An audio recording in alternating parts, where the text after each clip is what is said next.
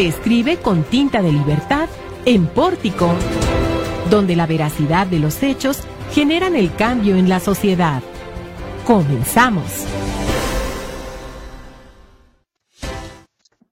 Hola, ¿qué tal? Muy buenas tardes. Bienvenidos a Informativo Pórtico. Nuevamente estamos aquí muy puntuales para darles a conocer a usted, a ustedes, toda la información, lo más relevante que se ha generado en las últimas horas aquí en Zacatecas, en México y en el mundo, en pórtico.mx. Trabajamos para mantenerlo a usted debidamente informado. Muchas gracias por su compañía. Y vámonos al relato de la información con las breves. Jesús Roberto González, adelante. Muchísimas gracias, Juan. Buenas tardes a todo nuestro auditorio de Pórtico Informativo este 31 de marzo del 2020. Se cumple un mes desde que se detectó el primer caso de COVID-19 en México. Se confirma el primer deceso en Zacatecas por COVID-19. La Secretaría de Educación de Zacatecas anuncia que se extiende el periodo de receso escolar hasta el 30 de abril. Víctor Rentería, secretario de Administración, anuncia el cierre de Ciudad Administrativa. Igualmente, la Comisión de Derechos Humanos inició una queja de oficio por el presunto suicidio de Jesús N. La detención por el secuestro de jóvenes de la UAS fue ilegal, dice Arturo Nale, magistrado presidente del Tribunal de Justicia del Estado. noticias nacionales, AMLO dice que se suspenden los, los pagos al el tope salarial a los funcionarios de, mayor rango. Ante la declaratoria de emergencia sanitaria, el gobierno de México dio a conocer las actividades que no se suspenden. Y en información internacional, los Estados Unidos supera a China en muertos por coronavirus. Gracias Jesús Roberto y nos vamos a la información esta tarde ya de martes 31 de marzo. Cerramos ya este tercer mes el mes del coronavirus en Zacatecas. ¿Qué es lo que ha sucedido? ¿Qué es lo que ha pasado en nuestro estado? ¿Y cuáles han sido las medidas que se han implementado, que han ejecutado tanto gobernantes como el sector privado zacatecano? Jesús Roberto tiene un recuento de todo este acontecimiento, de toda esta pandemia que ha golpeado a los zacatecanos, pero también al comercio y al sector turístico. Adelante, Jesús. Muchas gracias, Juan. Bueno, desde el 28 de febrero que se detectó el primer caso de COVID-19 en la Ciudad de México, al día siguiente el gobernador de Zacatecas emitió las recomendaciones y un panorama en el estado ante la llegada del COVID-19. El 3 de marzo comienzan las campañas de prevención en el estado y los municipios exhortan al lavado de manos en las escuelas. El 13 de marzo, 10 días después, se pospone el Festival Cultural de Zacatecas 2020, así como el concierto de Ricky Martin. Igualmente, ferias y exposiciones en el estado se postergan hasta nuevo aviso. Un día después, la Secretaría de Educación anuncia el cierre de escuelas por esta pandemia. Eh, el 15 de marzo, la Paz anuncia lo mismo, también por el infeccioso virus. El 17 de marzo comienzan las compras de pánico en la zona metropolitana de Zacatecas y Guadalupe. Alejandro Tello se reúne con los presidentes municipales del estado. El 19 de marzo se anuncia el cierre de todos los edificios públicos culturales y atractivos turísticos de la ciudad. En el Congreso se discute una iniciativa declaratoria de emergencia por el virus. Los bancos comienzan a restringir las operaciones en su sucursal. Este mismo día, por la noche, se confirmó el primer caso de COVID-19 en el estado. El 20 de marzo se suspenden todas las clases de las escuelas en el estado.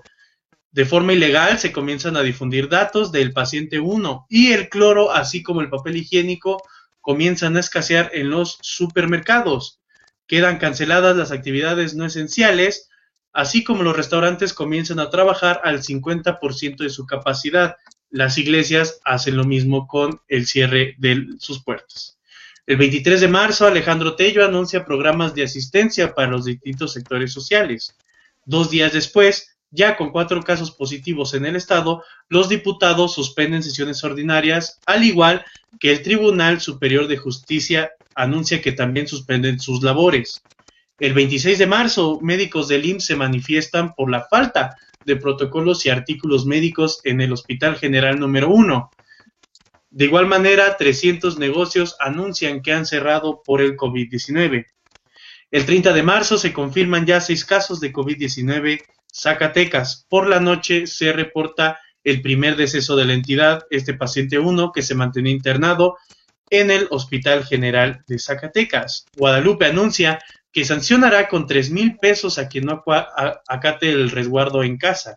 Igualmente, Ulises Mejía, el alcalde de Zacatecas, pide reestructurar el esquema tarifario de la CFE para la Giapaz. Esto es lo que ha pasado en el último mes en Zacatecas con respecto a la contingencia sanitaria un recuento muy puntual, Jesús Roberto, de todo lo que ha sucedido, de todo lo que hemos vivido y ahora que nos encontramos en un confinamiento social voluntario, un confinamiento familiar. Hemos tocado ayer con el director de la Unidad Académica de Psicología de la Universidad Autónoma de Zacatecas los efectos psicológicos, emocionales que impactan también debido a este fenómeno pandémico que estamos viviendo en nuestro estado. Es, es una historia que empezó hace apenas algunos días y hoy llegamos al primer mes del coronavirus en Zacatecas. ¿Qué es lo que sigue? Después de que en el país hemos entrado en la segunda fase y estamos ya prácticamente en la antesala para entrar a la tercera fase. Y es lo que sucede prácticamente en la zona conurbada Guadalupe-Zacatecas, pero ¿qué sucede allá de la frontera de la capital zacatecana? En un momento más vamos a tener una entrevista con el presidente municipal de Fresnillo, con Saúl Monreal Ávila, qué es lo que está pasando en la ciudad más importante y más poblada del estado, después de la capital, le vamos a tener esa entrevista en un momento más. Mientras tanto, Jesús Roberto, también tienes información sobre este fallecimiento del primer hombre que dio positivo por coronavirus en Zacatecas. Así es, Juan. Te informo que ayer a las 11.28 de la noche se confirmó el deceso del paciente 1 con el virus en el estado. Este se encontraba internado en el Hospital General número 1 del Instituto Mexicano del Seguro Social en la capital del estado. Según reportes de la Secretaría de Salud, el fallecimiento se debió a complicaciones por el coronavirus y la diabetes que padecía este, este paciente que estaba internado en esta institución. Dentro de, del corte que emite la Secretaría de Salud a la una de la tarde, se confirmó que siguen seis casos positivos, se han hecho pruebas y cinco, 125 casos han salido negativos y aún continúan 18 sospechosos en Fresnillo, Juan Aldama, Morelos, Jerez, Villanueva y Aposol. Gracias Jesús Roberto, pero este coronavirus ha impactado también en el ámbito educativo, tanto público como privado. Este día, la secretaria de Educación del Gobierno del Estado, la doctora Gema Mercado Sánchez, dictó una conferencia en video. La información con Landy Valle Macías. Hola, ¿qué tal Juan? Te saludo a ti y a todo el auditorio. Pues así es, el día de hoy la secretaria de Educación del Estado, Gema Mercado Sánchez, este, realizó una rueda de prensa en donde declaró que ante la declaración de emergencia sanitaria que acordó el Consejo de Salubridad General, la Secretaría de Educación Pública anunció que el receso escolar se extenderá hasta el 30 de abril. La secretaria puntualizó que hasta el momento el sector educativo tiene comprometidas alrededor de tres semanas, esto debido a que se acordó como primera medida cancelar las clases desde el 20 de marzo. Sin embargo, las vacaciones de Semana Santa y Pascua son del 6 al 17 de abril. En este sentido, precisó que no es posible que se pierda el ciclo escolar siempre y cuando el trabajo comunitario se haya llevado a cabo a través de las diferentes plataformas y vínculos de comunicación entre padres de familia y maestros. Eh, sin embargo, puntualizó que estas tres semanas que tienen comprometidas el sector educativo se puedan recuperar durante el verano. por lo que se va a estar pendiente de las declaraciones que se haga que haga la Secretaría de Educación Pública. Asimismo, te comento que la Universidad Autónoma de Zacatecas se sumó a esta medida de prevención, ya que ellos también van a regresar a clases hasta el 30 de abril, siguiendo pues clases de manera virtual a través de diferentes plataformas. Gracias, Landy. Hay que recordar y tener muy presente que el secretario de Educación Pública del Gobierno Federal, Esteban Moctezuma Barragán, dio a conocer ayer por la noche el, cambio de, de, esta fecha que se prolonga eh, la suspensión de labores educativas en el sector educativo público nacional hasta el 30 de abril. De ahí que los gobiernos de los estados estén tomando esta indicación y por supuesto algunas universidades públicas como la Autónoma de Zacatecas. Y pues es lo que está sucediendo, estimado auditorio, a través de, de los medios de comunicación, a través de las decisiones que están tomando algunos funcionarios públicos para contener, inhibir lo máximo posible el contagio por esta pandemia. Y en Zacatecas se siguen tomando algunas decisiones y hoy también en una videoconferencia se dio a conocer el cierre de ciudad gobierno, la suspensión de actividades allá en este concentrado, en este conglomerado de edificios y de dependencias estatales. Jesús Roberto. Así es, Juan, déjame informarte que Víctor Rentería López, el secretario de Administración del Gobierno del Estado, confirmó esta mañana que Ciudad Administrativa estará cerrada a todos los trabajadores y ciudadanía en general. Lo anterior derivado a la declaratoria de emergencia sanitaria por el Gobierno de México. Esto representa que todos los colaboradores, tanto sindicalizados como de confianza, tendrán que estar en casa las únicas instituciones y organismos de gobierno que continuarán trabajando serán el Secretariado Ejecutivo, Protección Civil y Bomberos del Estado, el C5 para atender los reportes del 911, Seguridad Pública, tanto vial como Policía Estatal Preventiva y de Investigación, y únicamente tendrán guardias, obras públicas y administración que vinculan los alimentos a los cererezos del Estado. Pues sí, se va cerrando este círculo para contener el esparcimiento de estos gérmenes, de estos virus que pueden contagiarnos. Y esto, auditorio, es muy en serio. Quedémonos en casa, cuidémonos, cuidemos a nuestra familia, a nuestros seres queridos y también, por supuesto, a nuestros amigos. No podemos seguir llevando nuestro ritmo habitual es impostergable que tomemos la decisión de mantenernos lo más, lo más posible en casa, salvo alguna necesidad importante que tenga usted que hacer, pero lo más recomendable es que estemos bien, bien resguardados en nuestras casas y por supuesto también con las medidas sanitarias adecuadas. Pero hay otro tipo de información que se ha generado y esto tiene que ver con una información que tiene Landy Valle porque la Comisión Estatal de Derechos Humanos ha tomado como un asunto de oficio un caso que también llamó mucho la atención aquí en Zacatecas, Landy.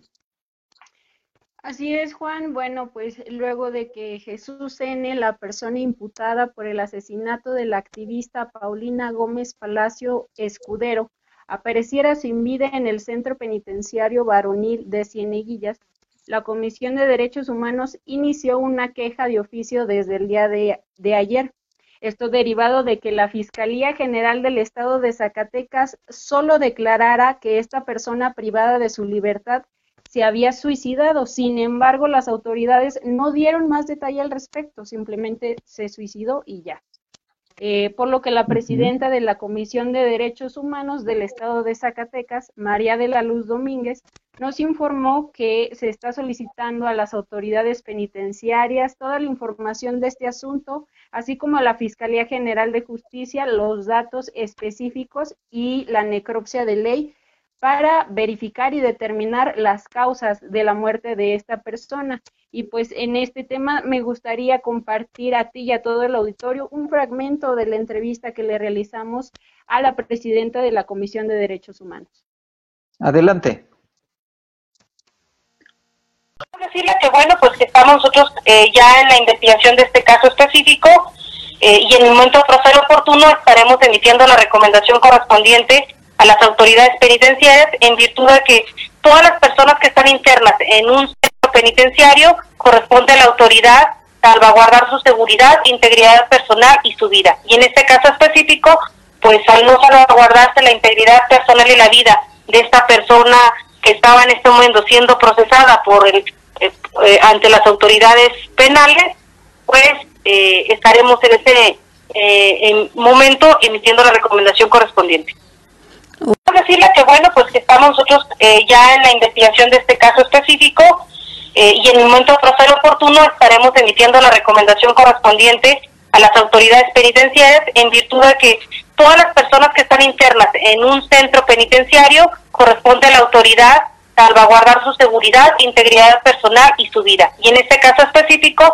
pues al no salvaguardarse la integridad personal y la vida de esta persona que estaba en este momento siendo procesada por el bueno, esto fue algo de lo que nos comentó la presidenta de la Comisión de Derechos Humanos del Estado de Zacatecas, María de la Luz Domínguez, donde pues ya se está iniciando esta investigación ya que pues deja mucho a la especulación. Me gustaría destacar, Juan, que esta persona privada de su libertad recibió dos balazos al momento de su captura, luego de herir a un elemento de la policía investigadora con una navaja por lo que fue trasladado a un hospital de Saltillo, donde fue intervenido quirúrgicamente.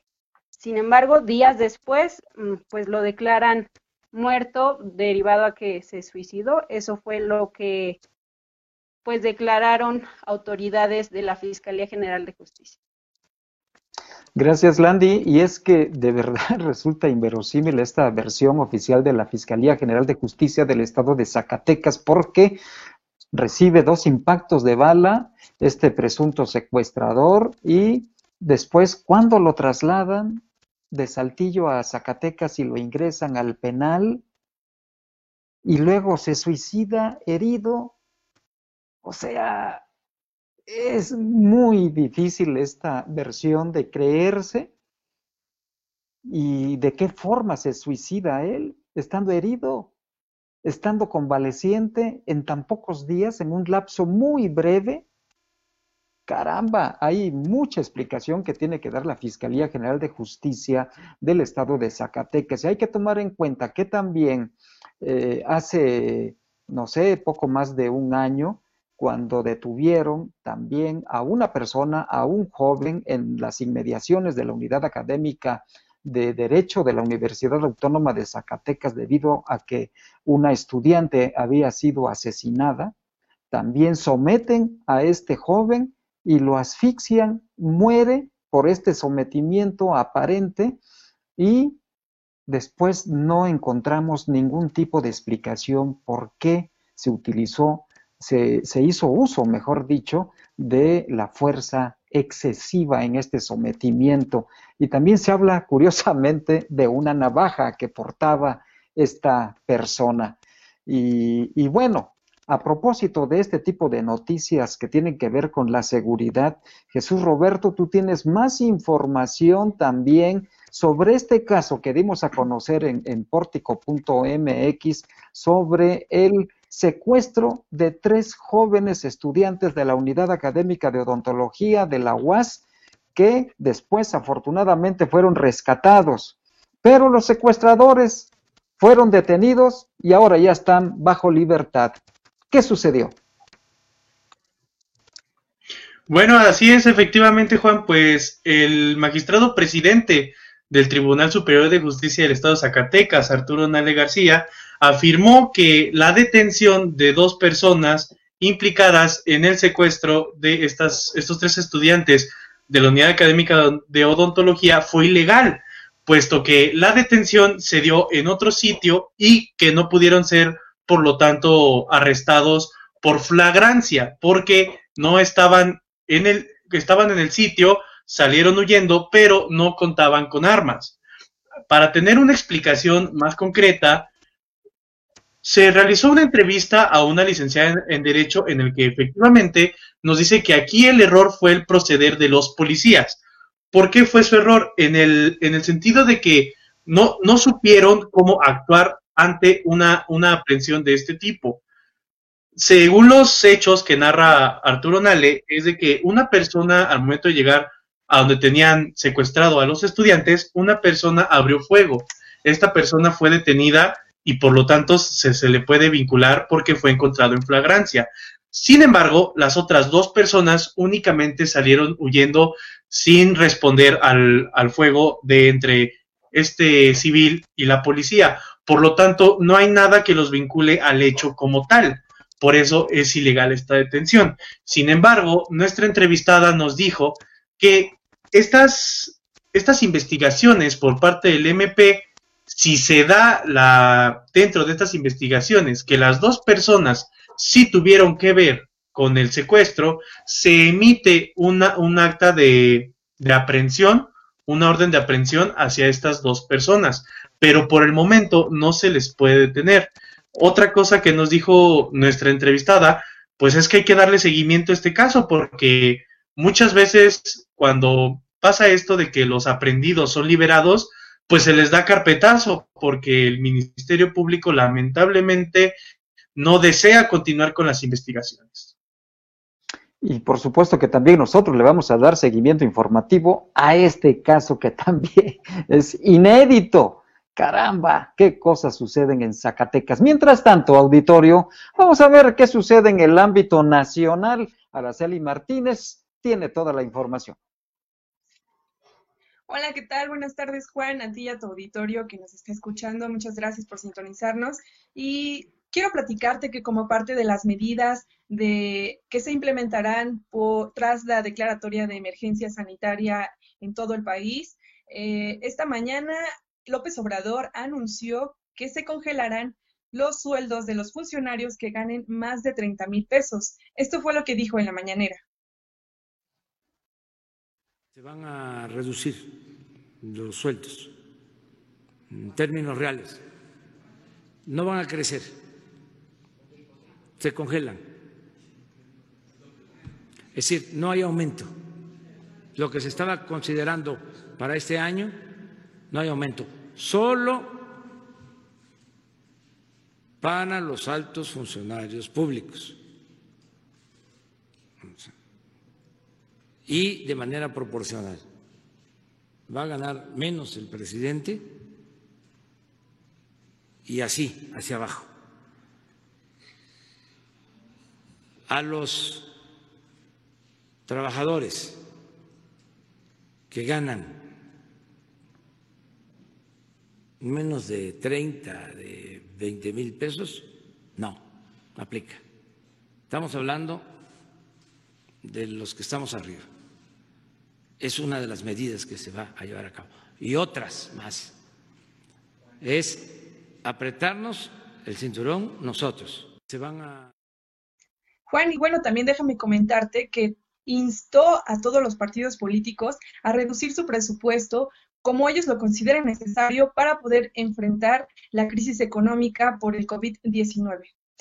Sobre este tema económico, también López Obrador adelantó que será el próximo domingo 5 de abril, eh, donde anunciará el plan de reactivación económica desde el Palacio Nacional. Otro tema también importante, Juan, déjame comentarte, sobre la declaratoria sanitaria que ayer se dio a conocer.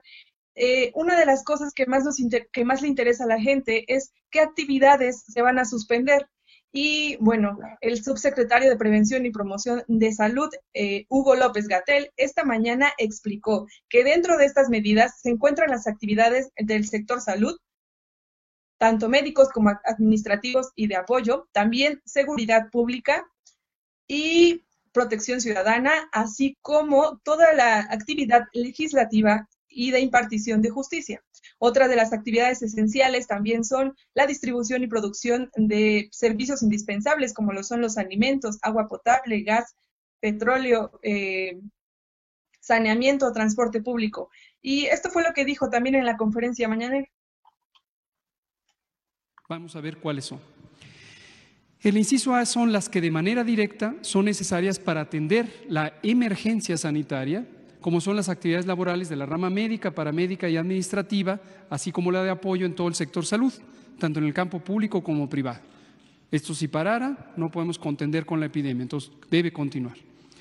Inciso B, las que están involucradas precisamente en la seguridad pública y la protección ciudadana, además de en la defensa de la integridad y soberanía nacionales.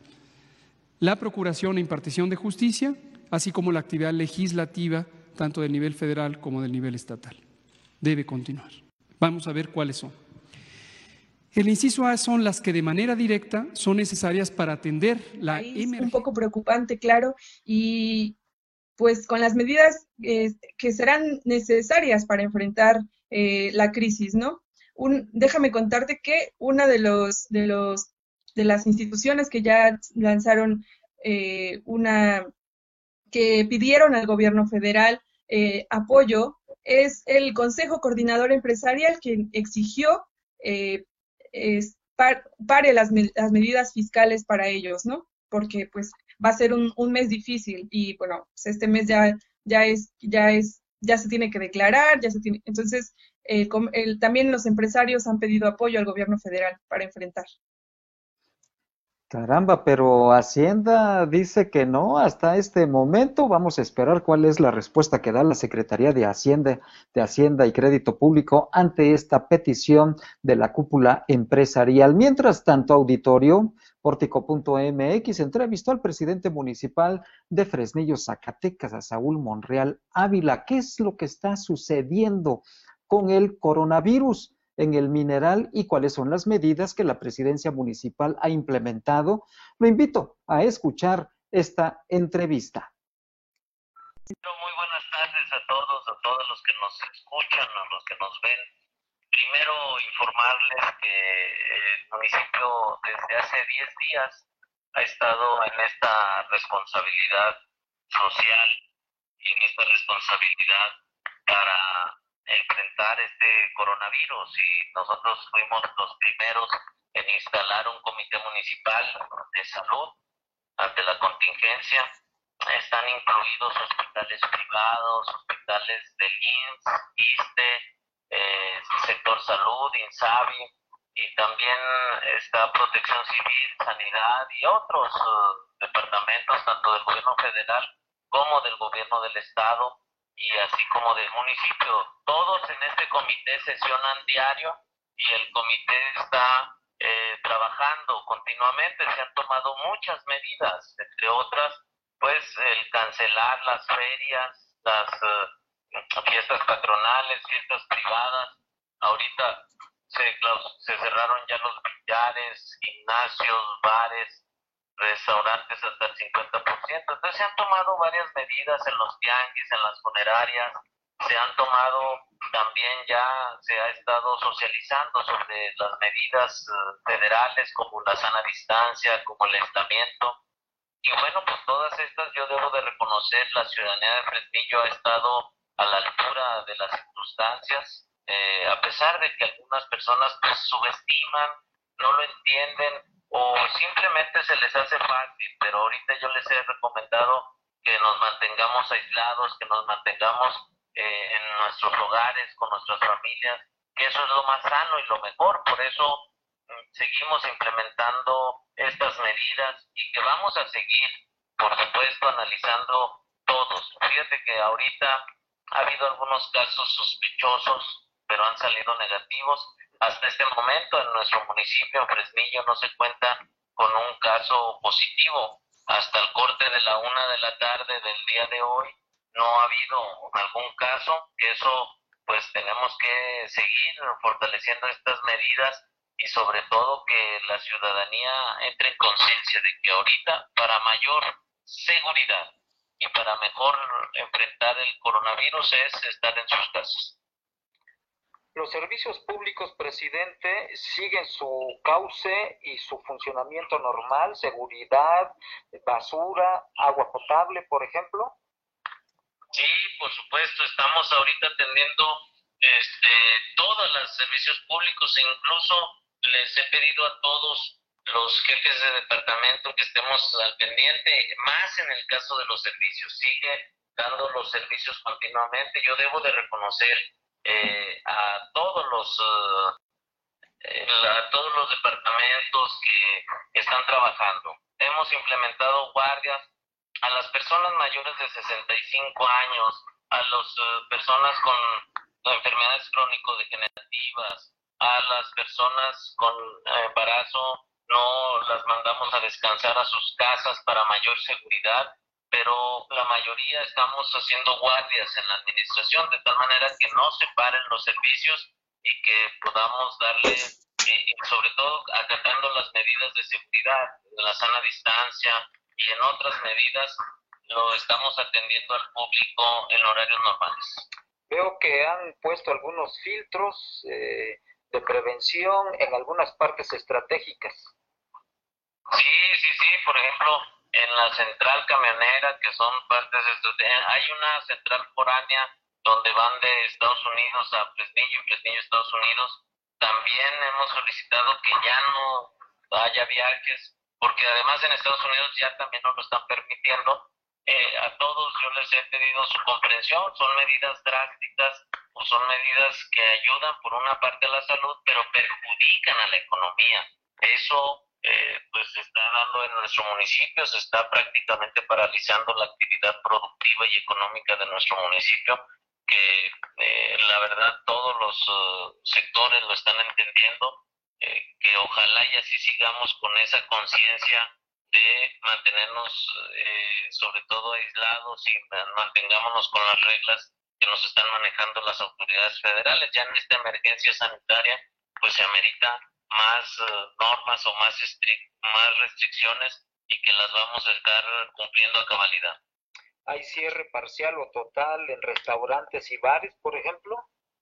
En restaurantes hasta este momento, en el caso de Fresnillo, no. Sin embargo, hay que decirlo, ha bajado la actividad porque en muchos de los casos restaurantes o comercios pues simplemente no tienen la venta les cayó hasta el 80% y que a veces para ellos es más costeable no abrirlo porque ni la inversión que se está dando en este momento. Entonces, muchos mejor prefieren mantener cerrado. Hay algunas carnicerías ya en este momento que mejor decidieron cerrar este y la otra semana de vacaciones para mayor ayudar a esta contingencia de salud.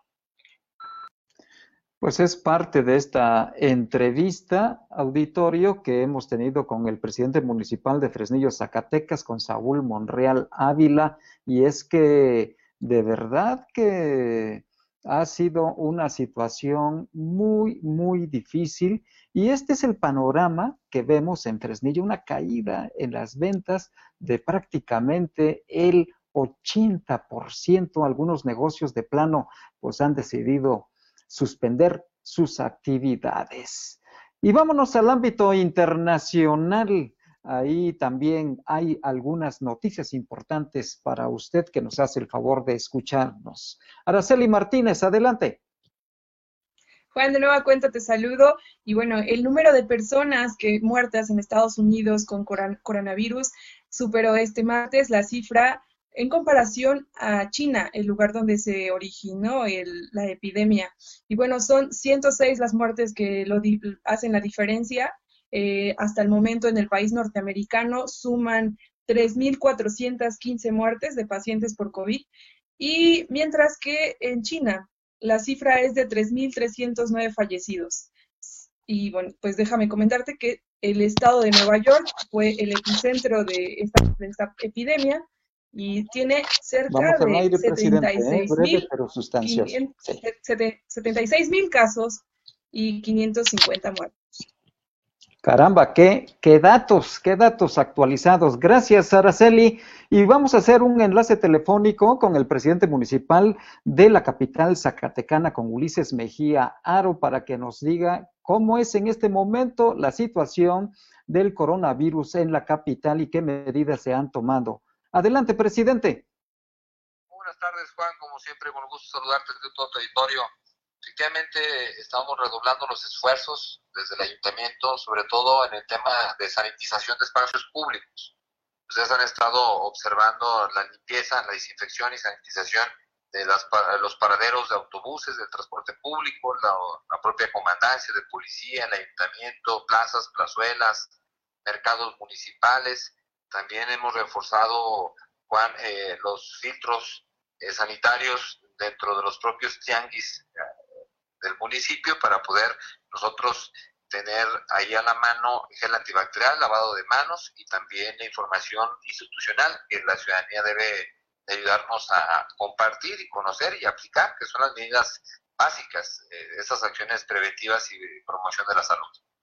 Así es, presidente. No hay hasta este momento sanciones económicas para quienes incumplan con estas disposiciones de restricción domiciliaria? No, al contrario, hay estímulos económicos para apoyar al micronegocio, para apoyar a las personas más vulnerables. Se ha estado llevando pues estos apoyos, sobre todo a adultos mayores, a jefas de familia, personas con discapacidad.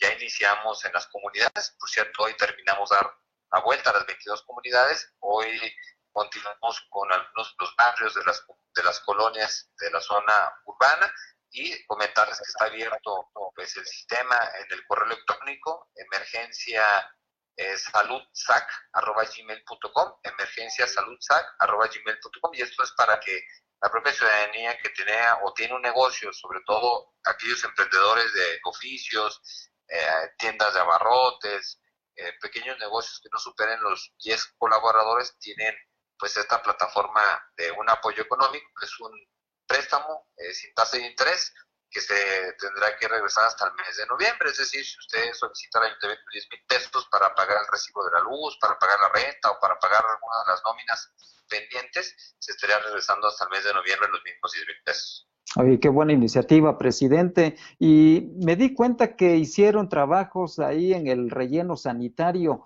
retomaron una actividad que estaba suspendida. ¿Qué fue lo que pasó? sobre todo ya inauguramos la segunda celda, esto es un logro, eh, fue un sueño convertido ya en una realidad, una necesidad que se era prácticamente sustantiva para el municipio de Guadalupe, Morelos, Betagrande y Zacatecas, que son los que integramos la Gioresa en el terreno sanitario, o, mejor conocido como el propio basurero. Eh, ya se tiene la segunda celda en operación, se realizaron trabajos de excavación, ya se habilitaron más de 11.000 metros cuadrados eh, en ese espacio y, se acaba de inaugurar con la primera góndola que se depositó los residuos sólidos en esa segunda celda que va a estar almacenando más de 300 mil toneladas de basura provenientes de estos cuatro municipios con un tiempo de vida de cuatro años. Ya vamos a clausurar la primera celda, que teníamos incendios, que teníamos problemas ya para poder continuar depositando residuos sólidos, ya eso ya pasó a la historia, vamos a, clausurarla eh, ya tenemos la segunda celda y estamos comenzando el trabajo para la tercera celda y no heredar un problema en las próximas administraciones. Qué bueno que toman esta iniciativa, presidente, porque hemos recibido también muchas denuncias de vecinos que se quejan de que sigue el incendio después de un año ahí en la Gioresa y los fétidos olores que generan este humo. Así es, porque no se ha cancelado la, la celda, ya prácticamente son incendios internos eh, pocos, eh, en ocasiones poco visibles, que, se mantienen por las condiciones de los residuos sólidos, pero ya ante una clausura total de esta celda, pues ya no se estaría depositando, se estaría rellenando de nueva cuenta con, con material para poder eh, tener la clausura de manera eficiente. Esto fue a raíz también de un trabajo coordinado, hay que decirlo. La Secretaría de Agua y Medio Ambiente del Gobierno del Estado nos apoyó, la Secretaría de Finanzas del Gobierno del Estado nos apoyó para que pudiésemos convenir un recurso paripaso. El Ayuntamiento de la capital le apostó con un millón y medio de pesos eh, en un paripaso con la Secretaría del Agua y Medio Ambiente del Estado y fue así como logramos comprar la geomembrana, como logramos realizar trabajos de excavación, como logramos darle mantenimiento al equipo y que hoy, por eso digo que era un sueño convertir en una realidad porque pues construir una segunda celda que no nos escuchan o nos ven en las redes sociales, pues no es un tema de cuatro millones, son inversiones que superan 10, 12, 13 millones de pesos y esto fue a raíz del esfuerzo coordinado, a raíz de mucho trabajo desde las propias administraciones y sobre todo pues estar con esa tenacidad de poder tener pues esta celda ya aperturada y empezar a recibir eh, toneladas y toneladas. Todos los días se reciben 350 toneladas en ese relleno. Caramba, pues presidente, te agradezco que te hayas comunicado con nosotros y vamos a seguir en contacto para mantener informado y enterado a nuestro auditorio a través de Informativo Pórtico. Claro que sí, quedo atento del teléfono, Juan, y invitar a la ciudadanía a que se quede en casa. Esto es serio, es, es un problema grave lo que tenemos la contingencia sanitaria debido al COVID-19. El mejor filtro es en tu hogar, quédate en casa. Si no tienes la necesidad, la urgencia, la emergencia de poder salir, eh, ayúdanos, ayúdanos quedándote en casa y compartir la información oficial que se encuentra en www.coronavirus.gov.mx. Muchas gracias, Juan. Buenas tardes, presidente. Muy buenas tardes es el presidente municipal de Zacatecas, Ulises Mejía Aro. Y vamos a otra información también, auditorio, porque en Querétaro, en Querétaro también hay información y es que pues el gobernador queretano, Pancho Domínguez, tiene coronavirus, lo compartió ayer en sus redes sociales. Y Fátima Ibet, tiene información sobre este acontecimiento allá en Querétaro. Fátima, buenas tardes, adelante con la información. Hola, muy buenas tardes, un saludo desde Querétaro, Pórtico Querétaro, informando para todo el auditorio de allá de Zacatecas que el día de ayer por la tarde el gobernador del estado, Francisco Domínguez Servién, eh, anunció a través de sus redes sociales que había dado positivo eh, pues al virus del el COVID número 19 y asimismo anunció que estaría al pendiente, aunque aislado, para seguir al tanto de la situación en el estado. Eh, sin embargo, pues esta situación ha hecho que el día de hoy el presidente municipal de la capital queretana pues también haya anunciado un aislamiento voluntario de dos semanas para evitar algún posible contagio debido a que pues él, al igual que muchas otras personas, tanto del gabinete del gobernador como eh, presidentes de cámaras industriales y comerciales de aquí de Querétaro, estuvieron en contacto con el gobernador. Sin embargo, hasta el momento ningún otro alcalde o miembro de, de su gabinete o presidente de alguna cámara ha dicho alguna situación similar a través de redes sociales o algún otro medio oficial. Muy bien, Fátima, muchas gracias por la información y por supuesto que estamos atentos a todo lo que se desarrolle y lo que está trabajando, por supuesto, Pórtico, Querétaro. Muchísimas gracias y pues estamos al pendiente. Hasta luego, hasta mañana. Hasta mañana. Es Fátima Gómez Vargas allá en Querétaro. Caramba, pues el tercero, el tercer gobernador de México que tiene coronavirus, Pancho Domínguez, gobernador de Querétaro. Ya también lo compartieron sus, sus, eh, sus contagios, el de Hidalgo, Omar Fayad, y el gobernador de Tabasco. Qué pena, Qué pena que esté sucediendo esto, auditorio, pero vamos a quedarnos en casa, vamos a protegernos, hay que salir lo menos posible, solamente en lo esencial, lo que sea impostergable, lo que sea inevitable, salga usted, pero con mucho cuidado y utilice, por supuesto, las medidas de higiene y de prevención. El lavado de manos es muy importante con agua y jabón y si no los tiene, al alcance con gel y la sana distancia, evitar el contacto personal. Yo le agradezco que nos haya acompañado esta tarde y le agradezco también a nuestro equipo de Pórtico.mx este esfuerzo que estamos realizando para mantenerlos muy bien informados. Gracias, quédese en casa y buenas tardes.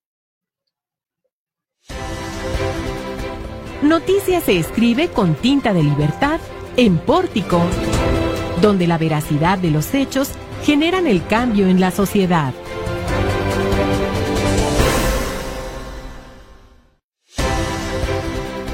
Noticias se escribe con tinta de libertad en Pórtico, donde la veracidad de los hechos generan el cambio en la sociedad.